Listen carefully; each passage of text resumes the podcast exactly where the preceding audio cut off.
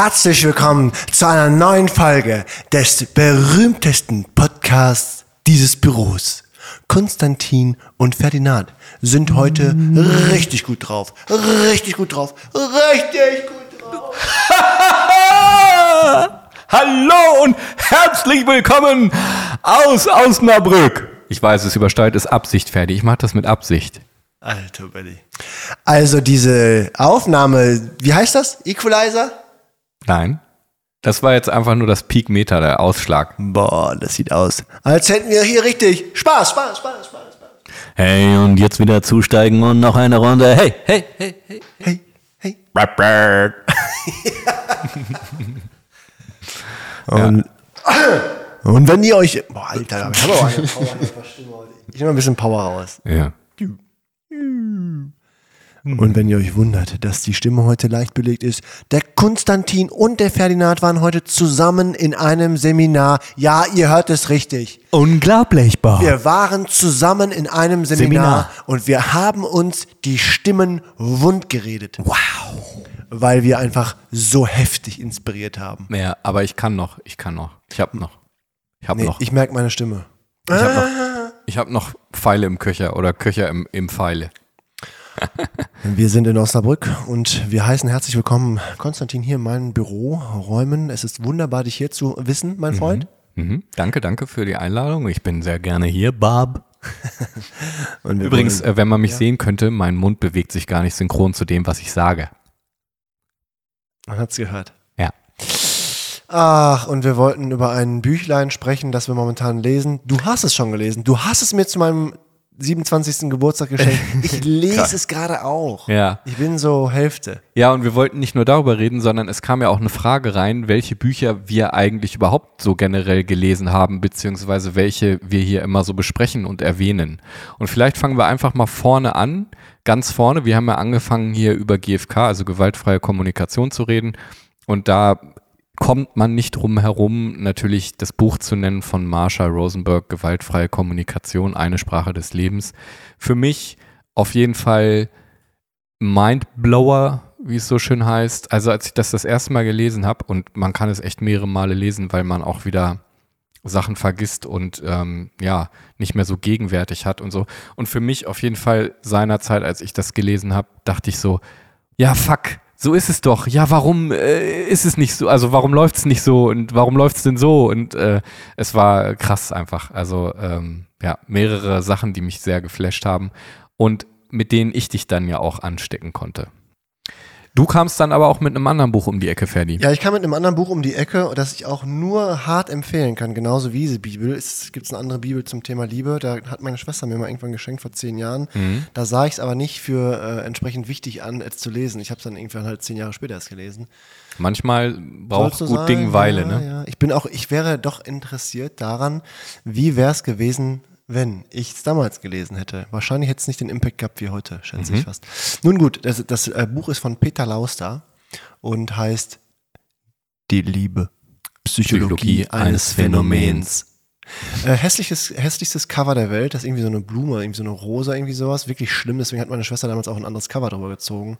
Der Okay. Inhalt aber ist auch mindblowing. Kann man alles auch kritisch sehen, weil ist schon heftig, Mhm.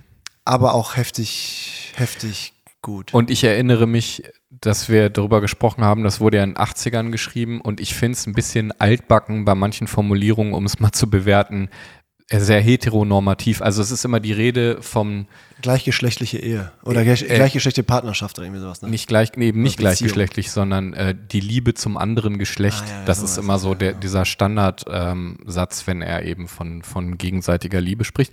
Und er hebt das später, aber in einem späteren Kapitel aber auch wieder auf, indem er sagt, dass äh, Liebe nicht nur dem anderen Geschlecht gegenüber äh, gefühlt werden kann oder erbracht werden kann, in Anführungsstrichen, sondern eben auch ähm, sämtliche Personen. Ja, aber das Besondere an diesem Buch, Situation. auch wenn das alt ist, auch die Namen und die Beispiele, die er nennt, das ist schon alles sehr oll. Also Ja, das ist ja einfach 40 Jahre, 50 Jahre alt. Das, Ja. das sieht man aber, was der Herr unglaublich kann, nach wie vor. Er lebt ja noch. mhm. er lebt Soweit- noch, ja. Soweit wir wissen, lebt er noch. Er schreibt gerade seine Bio. Äh, Seine Memoiren so, ne? Nee, tatsächlich, er schreibt seine Biografie. Ja, Bio? Autobiografie. Ah, ja. das ist noch cooler.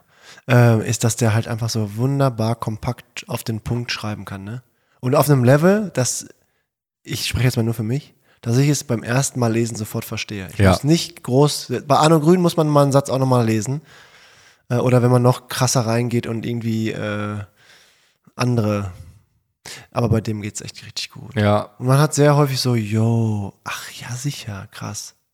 Genau, ich wollte auch noch mehr von ihm lesen, weil ich gesehen hatte, dass er auch noch andere Titel veröffentlicht hatte. Und die handeln mitunter auch von der Liebe, aber auch von der eigenen Autonomie und der Selbstbestimmung und der Freiheit vor allem. Und ich habe viele Bücher gelesen, wirklich, weil mich das einfach interessiert hat und er dann auch als Person interessant für mich war. Äh, und sein Werdegang, wie er dann so auf die Gedanken gekommen ist und dies und jenes und auf was er sich so bezieht. Und damit einhergehen kann ich vielleicht noch empfehlen das Buch Lebenskunst von ihm, weil ich finde, das ist ein schöner Querschnitt mh, zu den vorigen Büchern, wo er sich teilweise auch noch so auf Freud und Alfred Adler bezieht, wo so ein bisschen alte Bezüge auch, also die was ja nicht falsch ist, ne, sondern aber so ein bisschen, wo er davon abrückt und so seine eigene Philosophie in Anführungsstrichen entwickelt hat, ohne dass er das Philosophie nennt, weil er, also äh, es geht nicht darum, dass man sich bei ihm nach einer Philosophie richtet, sondern dass man das ist so ein Paradoxon, weil eigentlich ist es ja seine Philosophie, aber er sagt, es ist keine, weil es einfach Realität ist. Äh, da reden wir auch noch später drüber, äh, in Bezug auf Arno Grün oder Grün. Ich weiß nicht, wie man seinen Nachnamen ausspricht, weil auf den bezieht er sich auch sehr häufig. Und über Peter Lauster sind wir quasi auf Arno Grün gekommen, den wir auch noch besprechen wollen heute in dieser Folge. Aber wir haben noch weitere Bücher bisher schon erwähnt. Mir fällt noch ein von Carl Rogers, Die Entwicklung der Persönlichkeit habe ich vor langer, langer Zeit mal gelesen, als ich meine Ausbildung zum psychologischen Berater gemacht habe, im Zuge dessen und für meine Abschlussarbeit auch. Sehr geiles Buch, wer da nochmal Interesse hat an den Ausführungen von ihm zu diesen drei Variablen, die dein Leben verbessern und das deiner Mitmenschen. Die drei Dinge, wo dein Leben verbessern. Genau das. Äh, was hatten wir noch? Was wir immer wieder erwähnen, ist auch Ariadne von Schirach. Du, habe ich nicht gelesen, Ja. kann nichts zu sagen. Zwei Bücher habe ich gelesen, Du sollst nicht funktionieren, sehr empfehlenswert. Und das Buch stammt aus einer Trilogie. Und das dritte Buch habe ich auch gelesen, Die psychotische Gesellschaft, wie wir Ohnmacht und ah, ich weiß nicht, noch irgendwas überwinden, wie wir, wie wir Ohnmacht überwinden. Auf jeden Fall sehr geil gesamtgesellschaftlich, auch viele Bezüge, wo man, also viele Verbindungen, die man zu GfK knüpfen kann, sehr lausterig auch, vieles, was so, ähm, ja, man, man kann da einfach voll die, voll die Verknüpfungen ziehen, so zwischen diesen Autorinnen und Autoren und äh, Psychoanalytikern und Philosophen und ja, die es da alle so, die da alle so mitgemacht haben. Ja, und ein kurzes, knappes Buch, was man mal eben so wegschleudern kann, wenn man mal zehn Minuten Zeit hat, ist auch von Hartmut Rosa Unverfügbarkeit, das so ein bisschen in eine ganz andere Richtung geht, weil er so soziologisch und so. Ähm, aber klasse. Also klasse, weil das ganz gut aufzeigt, wie unsere Gesellschaft gerade tickt, dass sie versucht, alles verfügbar zu machen durch Internet und Zipzap. Äh, das ist so ein kleines, das kann man mal, mal wegschmatzen. Und das finde ich ganz geil, dass äh, man, ich, also ich rede gerade davon, dass man diese Verknüpfung ziehen kann und dass Ariadne von Schirach zum Beispiel auch den Hartmut Rosa Zitiert. zitiert, genau. Ne? Also du findest die dann wieder irgendwie. Oder äh, genau, ein Buch, was wir noch nicht erwähnt haben von Georg Milzner. Wir sind überall, nur nicht bei uns selbst. Wir sind überall nur nicht bei uns selbst, genau, wo es um das künstliche Selbst geht. Das haben wir, glaube ich, schon mal angesprochen gehabt. Und auch bei dem habe ich geguckt, sag mal, da ist doch auch voll viel Arno Grün drinne und war aber nicht im Literaturverzeichnis aufgelistet, aber das passt alles sehr, sehr krass zusammen. Also Herzlich willkommen zu Der kleine Bücherwurm. Euer Lieblingspodcast, äh, in dem wir einfach zweitklassig Bücher vorstellen, teilweise ohne richtig zu wissen, wie das Buch hieß, was wir da gelesen haben. ja, hätte man ein bisschen besser vorbereiten können. Ne? Ja, aber Aber das war jetzt die Frage, die reinge Authentizität. Ja, und das war auch die Frage, die reingekommen ist. Und ich glaube, wir haben jetzt eigentlich alle Bücher drin, bis auf eben das, worüber wir heute sprechen wollen, nämlich von Arno Grun, Verrat am Selbst. Schöne Grüße an die Person, die sich die Bücher gewünscht hat. Und jetzt fangen wir dann auch richtig an. Konstantin und Ferdinand. ich vergiss es, müssen wir noch mal. Ach, witzig, wie das dann so anders aussieht. Ja. Ich gehe hoch. Konstantin und Ferdinand. Genau, bleib du mal so. Ist gut. Ja, ja. Du bleibst so. Ich weiß schon, was passt. Ja. Hallo. Hallo. Wir nehmen Podcast auf. Naja. Passt so. Ja, äh, Verrat am Selbst, ne? Arno Grun hat mich sehr geflasht. Wir haben da auch schon mal drüber gesprochen im Zuge von Lauster. Ich glaube, das war sogar auch Bestandteil von dem Buch Die Liebe, wo er sagt, du bist als kleines Kind, als Säugling ähm, hilflos. Also du schreist, um auf dich aufmerksam zu machen. Und dann äh, brauchst du halt diese Zuwendung. Ne? Du willst gestillt werden oder gefüttert werden oder gewickelt werden. Du brauchst diese Zuwendung und bist darauf angewiesen. So, jetzt wird gerade wieder ein Bild von mir gemacht, was mich ein bisschen aus dem, aus dem Konzept bringt und äh, wo ich Ja, denke. mein Kollege vom Podcast hat ja, ich soll Content produzieren zwischendurch, damit wir was auch posten können. ah, ja, okay. Schick ich dir. Wer denn? Wer war das? Schick ich dir. Welcher Spack? Schick ich dir. Ja. Dann hatten wir, glaube ich, auch darüber gesprochen, dass das halt so eine Sache ist, wenn man dann nicht diese Zuwendung bekommt und merkt, okay, mein Umfeld reagiert nicht auf meine Not, dann kann das, also laut Arno Grün, ich springe jetzt, ein sehr krasses Erlebnis sein, um nicht zu sagen, ähm, er nennt das sogar Terror, also ein sehr traumatisches Erlebnis sogar. Und wir wissen, es gibt ja äh, früher äh, vornehmlich diese Art und Weise, dass man sagt, äh, ja, das Kind muss sich einfach mal ausschreien. Ne? Hast du ja vorhin auch noch im Seminar angesprochen. Ne? So, wenn so ein Kind da jetzt rumschreit und merkt, es hat gar keine Wirksamkeit, also es passiert ja gar nichts, ist keine Interaktion mit der Umwelt und es kriegt diese Zuwendung nicht, dann ist es ja ein Erlebnis der Hilflosigkeit. Ne? Und das ist, das ist sehr, äh, sehr krass eben und prägt dementsprechend. Im Zuge dessen, wenn man jetzt von so einer autoritären Erziehung noch ausgeht, wo man dann lernt, meine Bedürfnisse und Gefühle sind falsch, weil mir wird nicht geholfen dann, dann passiert Folgendes, dass man, um sich zu schützen, diese Bedürfnisse verleugnet oder verdrängt und auch die damit einhergehenden Gefühle, weil man hat sie erlebt und einem wurde nicht geholfen und es war einfach das Schlimmste. So. Und das will man nicht nochmal erleben, deswegen fängt man sich an anzupassen. Und ähm, daraus resultiert dann, dass, dass es so einen Anpassungsprozess gibt, wo du quasi von deiner Autoritätsperson diese Normen introizierst und dich im schlimmsten Fall sogar damit identifizierst. Also sogar mit deinem Unterdrücker dich identifizierst. Peiniger, ja. Weil du, genau, mit deinem Peiniger und sogar mh, erhoffst, von ihm erlöst zu werden, weißt du? Also, dass dein Leid von ihm gemildert werden kann und nur von ihm, von diesem Unterdrücker. Das ist natürlich tragisch und das zieht sich aber auch durch alles durch und das ähm, ist auch die Grundlage zum Beispiel für Gehorsam. Warum denn Leute dann sich in Krieg schicken lassen, ne? Obwohl ja eigentlich, äh, keine Ahnung, äh, Putin selber in den Ring steigen könnte. Ne? Also äh, warum Leute dann gehorsam werden und Sachen machen und sich unterwerfen, wo wir auch wieder eine GfK-Parallele haben. Und das finde ich super spannend, weil das nochmal weiter vorne ansetzt. Also was ist eigentlich passiert und was passiert dann mit diesem, mit diesen verdrängten Gefühlen? Also sie werden im schlimmsten Falle abgespalten, weil es ist ja nicht richtig, sie zu haben. Man wurde ja quasi dafür abgecancelt, dass man das hatte. Einem wurde nicht geholfen. Dieses traumatische Erlebnis will man nicht nochmal erleben. Und das passt halt auch so gut zu dieser, was wir mal besprochen hatten, dieser These mit der Bedürftigkeit. Du merkst, jemand ist, hat nicht nur ein Bedürfnis, sondern ist so richtig needy. Und das eine Problem ist, dass man ja immer annimmt in der entfremdeten Kommunikation, man sei für die Gefühle und Bedürfnisse des anderen verantwortlich. Deswegen ist es natürlich voll unangenehm, so, oh nein, ich muss jetzt dieses leere Bedürfnisglas füllen, das ist jetzt von mir abhängig. Das zweite ist aber, warum man das nicht erträgt, wenn es Menschen so schlecht geht und die Schwäche und so, weil man sie sich selber nicht eingestehen möchte, weil es einfach dieses traumatische Erlebnis quasi wieder erinnert, so, ne? Oder daran erinnert. Das heißt also, alles, was du verleugnet oder sogar verdrängt hast, was von dir entfremdet oder abgespaltet ist, ist Teil deiner eigenen Ängste, deiner eigenen Schwächen in Anführungsstrichen, deiner eigenen Hilflosigkeit, also vermeintliche Schwäche, sage ich mal, ne? Und deiner eigenen Autonomie, weil du durftest sie ja nicht ausleben.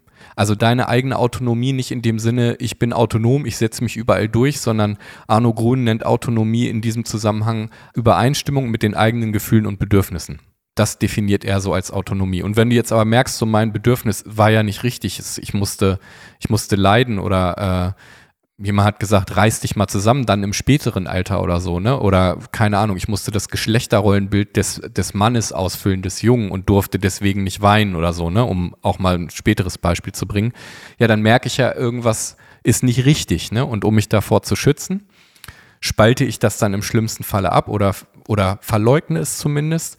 Und all das, was jetzt da in der Verleugnung, in der Verdrängung, in diesem Abgespalteten ist, wenn ich das woanders im Außen erkenne, dann projiziere ich das quasi und dann regt es mich auf. Also vielleicht habt ihr das schon mal gesehen, wenn, wenn Leute sich über vermeintlich Schwächere aufregen oder wenn Leute zum Beispiel Homosexuelle oder Transmenschen anfeinden, dann ist das, weil, also laut dieser These von Arno Grun, weil sie selber getriggert sind in ihrer eigenen nicht entfalteten Autonomie. Also da erlaubt sich zum Beispiel jemand zu sich selbst zu finden und sich so anders anzuziehen und sowas, ne? Und dann habe ich ja das Problem damit, wenn es mich aufregt. Und warum? Weil es eben was in mir triggert, meine eigenen verdrängten Gefühle. Und das heißt nicht, dass ich jetzt auch dann in dem äh, Beispiel auch äh, gerne trans wäre oder so, sondern es erinnert mich einfach nur an meine eigenen nicht ausgelebten Autonomie, die, die ich nicht entfalten durfte aus Schutz und immer noch nicht konnte. Digga, und das ist der Scheiß, auf den sich Peter Lauster bezieht, ne? Wenn es um Liebe geht, zum Beispiel, dass man denkt, man, man müsste für den anderen und so und ist jetzt im Besitz und sich unterwerfen und sowas, ne? Und das ist das Tragische daran, dass man sich eben mit seinem Unterdrücker früh schon identifiziert im schlimmsten Fall und dann eben das sogar übernimmt. Also diese starren Regeln einfach nur noch weitergibt. Hm. Diese, diese, ja, diese Autorität und so. Weil man hat ja so gelitten, und wenn man das bei anderen dann sieht, wie sich da Leute dann was rausnehmen oder sowas, ne, dann hat man da eigentlich nur selber ein Problem mit, weil man sich das selber eben nicht gestattet hat. Was jetzt interessant ist im, im Zuge dieser, dieser Hilflosigkeit, also Arno Grün sagt, die Lösung bestünde darin, diese Hilflosigkeit anzuerkennen. Und das ist das Schlimmste. Und das ist auch das, was dich triggert, wenn jemand so bedürftig ist. Hilflosigkeit ist einfach dieses Gefühl, was man seinerzeit als Säugling hatte oder als Kleinkind was man auf gar keinen Fall wiedererleben will, weil es so schlimm war und deswegen diese Hilflosigkeit sich nicht eingestehen will, weil es eine in Anführungsstrichen Schwäche ist. Dabei wissen wir ja, dass eigentlich verleugnen und verdrängen so das einfachste ist, was man machen kann. Also es wird immer gesagt, reiß dich mal zusammen, sei mal stark, aber verdrängen, verleugnen ist das einfachste. Sich damit auseinanderzusetzen wäre eigentlich Stärke und Arno Grün schreibt dazu, die Konfrontation erfordert Stärke, die wiederum aus ihr erwächst. Das finde ich sehr schön. Und wenn man jetzt diese Hilflosigkeit einfach anerkennen würde, dann würde das natürlich auch kein unschmerzlicher Prozess sein, aber er sagt, das wäre ein Akzeptieren der eigenen Grenzen, der eigenen Stärke, das Anerkennen, dass es auch noch andere Kräfte außer mir gibt und dass man anerk also dass man auch anerkennt, dass man angewiesen ist auf andere Menschen, weil man eben ein soziales Tier ist. So, und das finde ich, macht so Sinn und nimmt dem Ganzen so Druck raus, auch bezüglich auf Leistungsgesellschaft und so, ne? Dass ich das nicht immer alles alleine und komplett und also diesen, diesen Wettbewerb, in dem wir stehen, diese Konkurrenz und dieses, wenn uns was triggert, was, wenn wir bei, bei jemandem anderen was erleben, was uns an unsere eigene Hilflosigkeit erinnert, weißt du?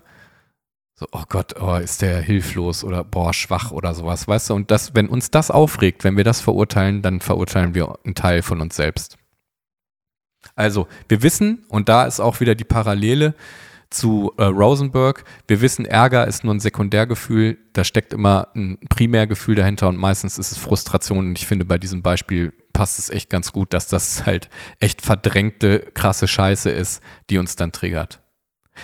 Konnte ich das einigermaßen verständlich erklären, Ferdi? Zu verständlich, hat mich so mitgenommen, dass ich eigentlich jetzt am liebsten weinen würde. Ja? Ja. Ehrlich. Ja, damn, Alter. Ja, ich finde es dramatisch und so, so paradox und pervers irgendwie. Dass du dir überlegst, wenn da halt jemand dann irgendwas verurteilt und mit irgendwas nicht klarkommt, sei es, also sei es die Individualität oder halt die, die Autonomie der Person, weil die sich wirklich, sag ich mal, gefunden hat und weiß, was sie braucht. Mhm. Mm, und dass man dann da so gegen, gegen angeht, aber nicht, weil halt wirklich was klar falsch oder richtig ist so, sondern weil man selber irgendwas nicht ne? Ja, genau. verarbeitet hat oder klar hat, sondern weil man halt, weil man selber Angst davor hat. Das ist so, da getriggert zu sein, ne? dass man selber das aufdeckt bei sich wieder und so. Ja, voll. Es ist ja, du hast ja ein Problem damit. Also, keine Ahnung, wenn, gerade um bei diesem Beispiel zu bleiben, weil das ja auch so ein aktuelles Thema ist, wenn über Flüchtlinge hergezogen wird oder über geflüchtete Menschen hergezogen wird, wenn, ähm, also die vermeintlich Schwachen, ne, dann ist das, weil man die eigene Schwäche ablehnt, die man ja bekämpft und verleugnet hat. Und die, das projiziert man quasi nach außen, genauso wie äh, äh, Trans- oder Homosexualität. Ne? Du siehst vielleicht einen Mann mit lackierten Fingernägeln und irgendwas triggert dich. Also dich macht da irgendwas sauer. Ja, weil derjenige seine Autonomie auslebt und du deine eben nicht. Und du hast Angst vor deiner eigenen Autonomie, weil du ja gelernt hast, dass es was Schlechtes ist. Hm. Also du musst dir das mal vorstellen. Du hast Angst vor einem Teil deiner eigenen Persönlichkeit von dir vor dir selbst und das triggert dich und dann projizierst du das nach außen. Das ist krass, Mann. Es hat immer und das wissen ja, wir. Und, und lässt womöglich die leiden, die eigentlich an einer richtigen, an einer richtigen Stelle so sind, ne? Ja, also genau. wenn es wieder auf homosexuellen oder Transgender, ja. also, der also dann seine Fingernägel lackiert hat, der sich wohlfühlt, der sich mit sich richtig gut klarkommt und der wird von jemandem halt dann belastet, belästigt, der nicht bei sich ist, weil der das gar nicht ja. Also das ist, das ist der Grund für jegliche Anfeindung eigentlich. Ne? Mhm. Und er zieht auch Parallelen übrigens, da wollte ich auch mal mit dir drüber sprechen, und wir haben es ja auch schon mal angesprochen, ähm, zum Patriarchat tatsächlich und zur Gewalt, durch, äh, die dadurch entstanden ist, durch ähm, quasi die Sesshaftwerdung der Menschen und den Ackerbau und so, wo man gesagt hat, so, das ist jetzt meins. Also die die abstrakte Idee des Besitzes. So, das ist mein Grundstück, das gehört jetzt mir, das ist mein Land und so. Das ist das meine ist, Frau. Das ist meine Frau, genau. Und äh, da fing das dann wohl langsam an mit der neolithischen Revolution, äh, nennt man das, glaube ich, dass man dann gesagt hat, so hier, äh, wir sind nicht mehr Jäger und Sammler und äh, Jägerinnen und Sammlerinnen, sondern der Übergang zur Sesshaftwerdung und zum Aneignen, so, ne? Und dann äh, ging es auch äh, rüber in diese Gewalt, weil dann hatte ich ja was zu verteidigen und die, hab mich das Risiko, etwas zu verlieren, war auf einmal da. Ja, herrschende Strukturen, ne? also oder ich sag mal ähm, die Dominanzstrukturen traten auf, ne? Irgendwelche Leute, die dann gesagt haben, ja gut, das ist jetzt aber hier mein Land, also irgendein König Dude oder so, ne? Andere Länder unterjocht oder unterworfen, gesagt, so, ihr zahlt jetzt Tribut und so. Wir hatten letztes Mal über Monarchien gesprochen, es passt auch ganz gut rein. Und warum machen Leute das mit? Und das Arno Grün bezieht sich da auf einen Philosophen aus, ich glaube, 15. Jahrhundert oder so, Etienne de la Boétie, der damals gesagt hat, so ein Herrscher kann ja nur herrschen, wenn die anderen sich auch beherrschen lassen. Ne? Also wenn einer mitmacht. Und da bezieht sich Arno Grün drauf, indem er sagt, ja, du bist, du willst dich nicht als schwach empfinden, identifizierst dich mit dem Herrscher, dann kannst du wenigstens an der Macht teilhaben, weißt du? Also du musst jetzt den Verlust deiner eigenen Autonomie und dem, was halt nicht richtig war, musst du jetzt kompensieren mit Besitz, mit Konsum, mit Macht, weil wir wissen alle, wenn ich Angst habe, habe ich ein erhöhtes Bedürfnis nach Sicherheit. Und wie bekomme ich Sicherheit? Indem ich Kontrolle und Macht ausübe. Vermeintlich. Ne? So, also so ist das Denken. Digga, der hat einfach mal die Menschheit durchgespielt, Alter, finde ich. Also mit dieser psychologischen These hat er einfach mal die menschlichen Anfeindungen durchgespielt. So. Krass. Wirklich, wirklich beeindruckend. Ich lese gerade ein anderes Buch noch von ihm vom Selbst entfremdet heißt das. Das ist sein letztes Buch äh, von 2011. 2015 ist er gestorben. Wenn ich daran denke, bin ich traurig tatsächlich, weil so ein, solche Menschen irgendwie, die, ich finde, die müssen ewig weiterwirken, weißt du? Und es liegt jetzt an uns, das noch weiterzutragen an unsere drei Hörerinnen und Hörer, die hier wieder mal um den Mast fahren. Zwei. Ja, zwei, Entschuldigung. Ne? Also es ist halt echt krasser, krasser Scheiß und der nochmal voll reinhaut und wo ich mir ein bisschen Gedanken mache, okay, er hat recht. Und das, da, hier hat die GfK auch ein Ende. Weil stell dir mal vor, du wendest GfK an, also anwenden soll man es ja nicht, es soll ja eine Haltung sein, aber du knallst halt, du triffst halt voll den wunden Punkt, indem du mit Empathie genau in dieses Wespennest stichst. Hatte ich heute auch schon angesprochen, ne? Und jemand fühlt sich richtig ertappt, weil du halt voll reingetroffen hast ins Schwarze und dann aber in das Schwarze, was ja eigentlich verleugnet und verdrängt wurde. Ne? Und da wird dann derjenige, diejenige wird natürlich auf Gegenwehr gehen, weil du ja, ja, also das ist ja etwas, was man weiterhin hinter Schloss und Riegel halten will. Ne? Und da kommt die GfK an ihre Grenzen, wenn, wenn die Menschen schon so entfremdet sind von sich. Deswegen geht es nur über einen Paradigmenwechsel über Generationen wahrscheinlich. Da arbeiten wir jetzt dran so. Ne? Machen wir jetzt mal, machen wir jetzt mal, fangen wir jetzt mal mit an. Also einerseits sorgt es bei mir für Verständnis, ne? Auf der anderen Seite macht es mir auch Angst, weil wir schon so entfremdet sind und diesen abstrakten Formeln gehorchen, äh, quasi. So hatten wir auch schon besprochen, was Ariadne von Schirach angesprochen hatte, dass man alles diesem ökonomischen Blick unterzieht, so, ne, und die Menschlichkeit dabei vergisst, ne? Also da stehen dann geflüchtete Menschen an der Grenze und man lässt sie aber ersaufen, weil es geht hier um Macht und so. Und die, die abstrakte Idee der Macht und der Politik und ähm, des Geldes ist halt, wird größer gewertet als eben die Menschenleben. Und das ist halt ja, damit ignorierst du halt einfach die Manifestation des Lebendigen und nimmst die Realität nicht mehr wahr, äh, sondern fließt in abstrakte Gedankenkonstrukte. Digga, das ist so ein Hard Stuff, Alter. Ja, ich habe eine, ich eine Stelle von ihm ganz spannend gefunden. Das passt ja ganz gut so hier zu Anpassung und so mhm. und eben nicht äh, unabhängig. Und das kann ich mal vorlesen. Da habe ich an den Rand gesch geschrieben, oh je. Und dann so einen oh langen Pfeil über die ganze Strecke und dann steht da Schule. Ja. Und dann an der anderen Seite steht, dass es mich auch hart betrifft. Dann sagt er so, auf diesem Wege wird das Meistern kognitiver Aufgaben ein gesellschaftlich wünschenswertes Ziel. Wir sind in Schule, ne? Mhm. Das frühkindliche Beherrschen solcher Abstraktionen treibt dann die Prozesse an, die das Kind befähigen, die Leiter, die zur Beförderung und Erfolg führt, zu erklimmen. Mhm. Ironischerweise wird ein Kind, das sich problemlos diesen Prozessen einfügt, als unabhängig eingestuft. Das heißt also, ein Kind, das gut funktioniert in dem System Schule, wird als unabhängig definiert Mhm. Allerdings kann man da sagen, es ist wirklich unabhängig. Oder es ist halt einfach nur gut angepasst, weil wir sagen, die Personen, die richtig gute Noten schreiben, sind meistens, zumindest nicht immer, die am besten angepasstesten. So. Und das geht ja ähnlich auch in diese Richtung, wenn wir uns angucken, wer wird irgendwie äh, beschimpft und co. in unserer Gesellschaft. Ja, es sind dann die womöglich, die sich richtig gefunden haben und autonom entsprechend ihrer Bedürfnisse und Gefühle leben. Genau.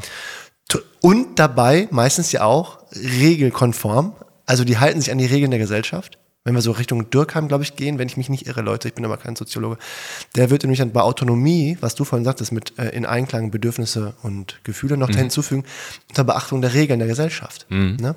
Also da wird nicht äh, Anarchie, so, da macht jeder, was er will, was er braucht. Nein, nein, nein, der hält sich schon an die Regeln. Aber mit Blick auf seine Bedürfnisse und äh, Gefühle. Das heißt, es wird also derjenige geblamed, der bei sich ist, und es blamet derjenige oder diejenige, die nicht der nicht bei sich ist mhm. ähm, und so weiter und so fort, der wahrscheinlich sich am, anders angepasst hat an eine bestimmte Bubble und so weiter und so fort, während die Person, die sich nicht so stark anpasst, sondern eher ihren eigenen folgt, Bams, abkriegt. Und dann geht's weiter. Unabhängigkeit bedeutet hier Erfolg und materielles Glück. Aber es ist genau diese Art des Strebens und Meisterns, die diejenigen Aspekte des kindlichen Gefühlslebens blockiert, die die einzige Basis für eine wirkliche Unabhängigkeit nämlich die Autonomie, darstellen. Seine lebendige Verbindung zu Freude, Trauer, Wut und Verzweiflung. Mhm. Diese sind die Brücke zu seinen eigenen Wahrnehmungen. Das unabhängige, erfolgreiche Kind wird aber keine Zeit für sie haben, da sie beim kognitiven Meistern der Abstraktion, also der Aufgaben in der Schule, ne, stören. Mhm. Also ab unabhängig, nein, es ist angepasst. Wirklich unabhängig bist du dann, wenn du eben autonom im Sinne deiner Bedürfnisse und Gefühle lebst. Ja, und vor allem, das hatte ich ja vorhin auch in dem Seminar schon angesprochen, das fand ich auch einen tollen Aspekt, dass Arno Grun immer diese Menschlichkeit auch betont. Also in dem Sinne, dass man, äh, und da ist auch wieder ein schöner Bezug zu Peter Lauster, dass man halt einen Körper hat, einen Verstand und eine Seele und alles hängt natürlich zusammen und ist eins. Ne? Also wir sind eine, eine ganzheitliche äh, Geschichte sozusagen. Und dass man aber, wenn man eben sich diesen abstrakten Ideen, die aus dem Verstand stammen, nur sich danach richtet, dass dann der Rest halt fehlt. Und wenn ich jetzt eben ein Bedürfnis habe und ein Gefühl, was mir zeigt, ob ein Bedürfnis erfüllt oder eben nicht erfüllt ist, und ich das aber verdränge und beiseite schiebe, weil ich gelernt habe, das ist hier falsch oder nicht richtig, wo wir wieder auch GFK-Bezug haben mit dem falsch und richtig denken, ja, dann verkenne ich die Realität. Also meine Wahrnehmung wird verkannt. Also, weil ich das ja wegdränge, weglasse und nicht mit einbeziehe. Und das, das ist das Geile daran, dass wenn wir irgendwelche Debatten führen, zum Beispiel, also Bundestagsdebatten, die, dass die Zeitverschwendung sind, weil dann ähm, wird ein rationales Argument gegen das andere gehalten, aber am Ende wird, wird ja jetzt niemand den anderen von einer anderen Partei überzeugen oder die andere. Also das ist einfach wirklich Zeitverschwendung. Wenn ich aber mich dahinstellen würde und sagen würde, ich bin verängstigt, weil mir Sicherheit sehr wichtig ist. Also es klingt jetzt wirklich sehr konstruiert, ich weiß, aber mal so als Beispiel, also bei mir äußern, was eigentlich mich daran wirklich stört und nicht um den heißen Brei tanzen und versuchen mit irgendwelchen Argumenten, egal wie rational die sind, darum geht's ja nicht mehr in der Debatte. Es sind immer Emotionen und Gefühle und Bedürfnisse mit im Spiel. So, und wenn man das eben ausspart, dann redet man nur noch in diesen, in diesen abstrakten Gebieten, die, die, die man sich so erdacht hat und spart halt die Realität aus. Das ist so die These dahinter. Und das finde ich wirklich ober, oberkrass, einfach diesen Gedanken, ähm, was man da so wegdrängt und verdrängt. Und das passt wiederum zu Ariadne von Schirach, die die psychotische Gesellschaft eben als solche bezeichnet, die Dinge verdrängt hat, die jetzt wiederkommen, wie zum Beispiel die Klimakrise. Wir können sie nicht mehr ignorieren, wie zum Beispiel geflüchtete Menschen, die damit einhergehen, weil irgendwann wird es ja Klimaflüchtende geben, wenn äh, Gebiete unbewohnbar werden. So, und das hat dann einen Zusammenhang. Und das verdrängt man so lange und schiebt es raus und meint aber ja, aber die Wirtschaft und die Arbeitsplätze, aber das sind erdachte Gedankenkonstrukte, die man auch umdenken kann. Und wenn man aber Menschenleben und sowas diesen Gedankenkonstrukten unterwirft, dann gibt man die Verantwortung ab. Also dann, und man sagt, ja, es gibt keine Alternative. Das, das ist Rausreden quasi. Also man gibt die Verantwortung an. Man, man erklärt sich für ohnmächtig. Es geht nicht anders. Weißt du, so, das ist das Schlimmste, so. Und er, er zeigt halt, Entschuldige, er zeigt halt damit, wie entfremdet wir schon sind, dass wir daran glauben, weißt du? Und das macht auch diese Herrschaftsstrukturen aus und äh, diese Ohnmacht und diesen gleichzeitigen Gehorsam, dem wir da aufgesessen sind. Sozusagen. Ja, ich meine, in solchen Debatten im Bundestag oder so haben die natürlich auch nicht das Ziel, sich zu verbinden, ne? Auch wenn es vielleicht an der einen oder Stelle sinnvoll wäre, aber die ballern ja gegeneinander so. Äh, und wir müssen ja einsehen, dass wir früher oder später irgendwann dann die Quittung dafür bekommen. Ne? Also wenn du, wenn du ständig angepasst lebst und eben nicht auf Verbindung und nicht, vor allem nicht in Verbindung oder auf Verbindung aus bist mit deinen eigenen Bedürfnissen und Gefühlen, kriegst du früher oder später kriegst du die Quittung. Also wir kriegen die Quittung vom Erdball, wenn wir egoistisch und so weiter und so fort und nicht miteinander eine Lösung. Aber du kriegst auch irgendwann wahrscheinlich die Quittung mit deiner Zieche. Wenn du nicht, ne? Ja. Und gerade auch, was jetzt auch mal nochmal auf, auf Schule bezogen, das ist ja das, wo ich jetzt einen Beitrag leisten kann. Ich äh, ja. höre dir heute total gerne zu. Ich lerne wieder sehr viel. Danke dafür. Wirklich ernsthaft. From, straight from the bottom of my heart. Aber wenn ich jetzt an Schule und Leistungsgesellschaft denke, dann äh, kann ich das, glaube ich, richtig gut auf mein Leben beziehen, wenn wir sagen, wir meistern Aufgaben und äh, arbeiten also entsprechend äh, im Sinne der Leistungsgesellschaft die Dinge ab, die abstrakten Aufgaben. Mhm. Und dann wird zu mir gesagt, äh, der, der Junge, der ist aber eigenständig und selbstständig. Ich muss mich um den überhaupt nicht kümmern. Meine Mama musste sich um mich nicht kümmern. Mhm. Aber irgendwann kriegt der Junge die Quittung, weil der hat funktioniert, ne? Mhm. Das, das sagen wir dann häufig, dieses Funktionieren. Und irgendwann kriegst du dann, ne? Weil dann dir selber nicht zugestanden hast. Ja. Auch mal nichts abzuliefern. So. Ja, es rächt sich halt, ne? Also, Früher oder später. wenn man das mit Freud erklären möchte, es wandert ins Unterbewusste und wütet dann da halt rum. Ne? Ja, oder und du kannst es halt auch irgendwann nicht. Also irgendwann hast du so und so viel, so wie wir mit der Kommunikation, wo wir sagen, 38 Jahre lang gewaltvoll kommuniziert, ja. kannst du nicht. Wenn du 30, 40 Jahre lang nicht über deine Gefühle und Bedürfnisse groß nachdenkst, ja, wie, wie soll das denn dann auf einmal, ne? Ja. Genau, und das ist ja das, was auch Angst macht, ne? dass man sich damit etwas auseinandersetzt, was so in einem rumbrodelt als diffuses etwas. Ne? Und, und oder was verurteilt wird in der Gesellschaft, weil es dann weich ist. Du alle hast ja heute alleine im Seminar drei, vier, fünf Mal esoterisch gesagt. Wahrscheinlich auch ein Stück weit vor der Sorge. Du hast das gesagt. Ich auch. Ja, ja. Du, du, hast damit angefangen. Ja, ich war. Scheiße. Aber weißt du, was ich meine? Ne? Ja. Dass wir uns gegenseitig da verurteilen, weil wir glauben, so, das könnte und so. Ja, genau. Aber die kriegen alle einen drauf irgendwann. Irgendwann kriegen sie alle einen drauf, weil sie dann merken, so spätestens Midlife Crisis oder kurz vor Exitus, so fuck, eigentlich dann doch nicht so richtig. Mhm. Das Beispiel bei Anne Rünn in dem Buch finde ich auch spannend, wo der Max Frisch zitiert, wie er sich mit dem Maler unterhält wo der Maler immer wieder nur sagt, so, wo er ihn fragt, ja, was, welche Farbe ja, ja, nutzen Sie denn am liebsten? Was streichen Sie denn am liebsten? Und dann sagt er so, ja, was weiß ich, der und der Lack, der wirft am meisten ab, so, ne? Genau. Und äh, immer nur auf das Rationale, wirft am meisten ab, macht am meisten Sinn. Ja, wenn der Auftraggeber halt diesen, das so braucht, dann, dann mache ich so. das halt so, ne? Ja. Äh, ja, wenn der Job nichts abfällt, dann müsste man halt was anderes machen, aber nie so, das macht mir Spaß, das gibt mir Sinn, das, also wo das so von innen kommt, mhm. da ist Level Nummer eins, ne? Und wenn du das dauerhaft immer lebst, ja, kannst auch so sterben und kriegst es nicht mit, aber, ne? Ja, und äh, genau, und dann ist halt, also ist deine Menschlichkeit so ein bisschen verloren gegangen, mehr oder weniger, ne? Und das hatte ich ja vorhin auch in dem Seminar gesagt. Das passt auch schön zu Peter Lauster. Wenn wir uns so in dieser Ratio bewegen, in dem Verstand nur, in dem, nur in diesen Gedankenkonstrukten und dieses Seelische eben aussparen, was jetzt wahrscheinlich esoterisch klingt, aber die Psychologie ist die Wissenschaft der Seele, um das mal nochmal zu anzumerken. Also wir Menschen haben diese Seele und die macht uns auch menschlich.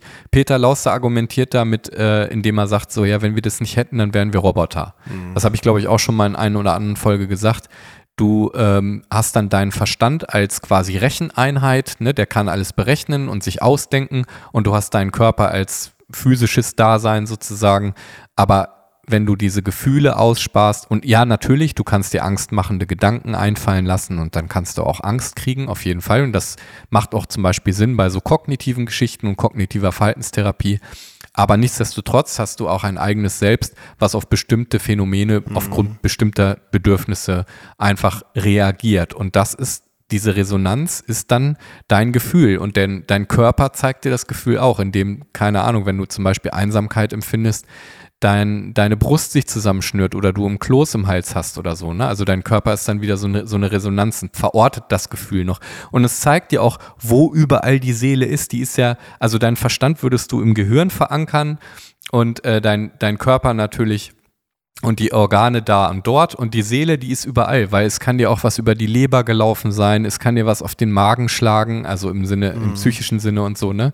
Oder dir fällt's wie Schuppen von den Augen und so. Also die Seele zeigt sich einfach überall und macht uns lebendig. Und äh, das ist wichtig. Er hat gelernt, sich ein gesellschaftliches Image zu beschaffen, aber in seiner Tiefe lauert die Rache für die Unterdrückung seiner Autonomie. Damn, ne?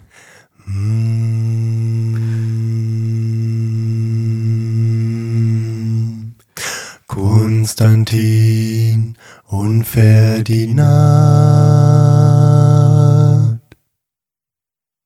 Ciao. Boah, da waren wir aber rabiat draußen. Das stimmt. Läuft auch noch. Läuft noch? Ihr sagt doch Tschüss. Hä? Ihr sagt einfach mal Tschüss. Ja, ich soll jetzt Tschüss sagen. Tschüss. Habe ich richtig Tschüss gesagt?